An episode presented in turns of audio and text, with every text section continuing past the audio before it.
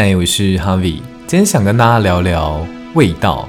这里味道不是指吃东西的味觉刺激，而是鼻子上的嗅觉刺激。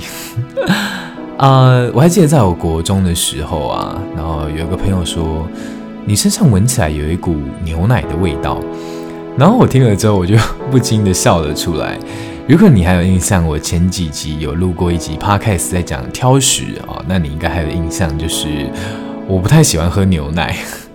但如果那时候的我身上竟然有牛奶的味道，哇，那其实是蛮神奇的哦。不喜欢牛奶，但身上有牛奶味道，嗯，我觉得很神奇。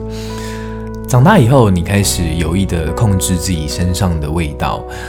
在人第一次见面的时候，除了最基本的呃视觉跟听觉的体验之外，其实还有一大部分是你会透过嗅觉来决定说你喜不喜欢你现在聊天的这个人。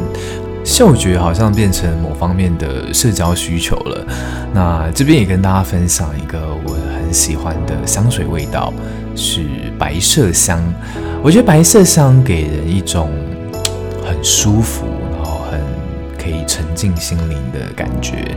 那比起那种典型的男性香水，带有一点攻击性啊，带点一点魅惑性，我反而比较偏好那种比较中性，给人很舒服的白色香味。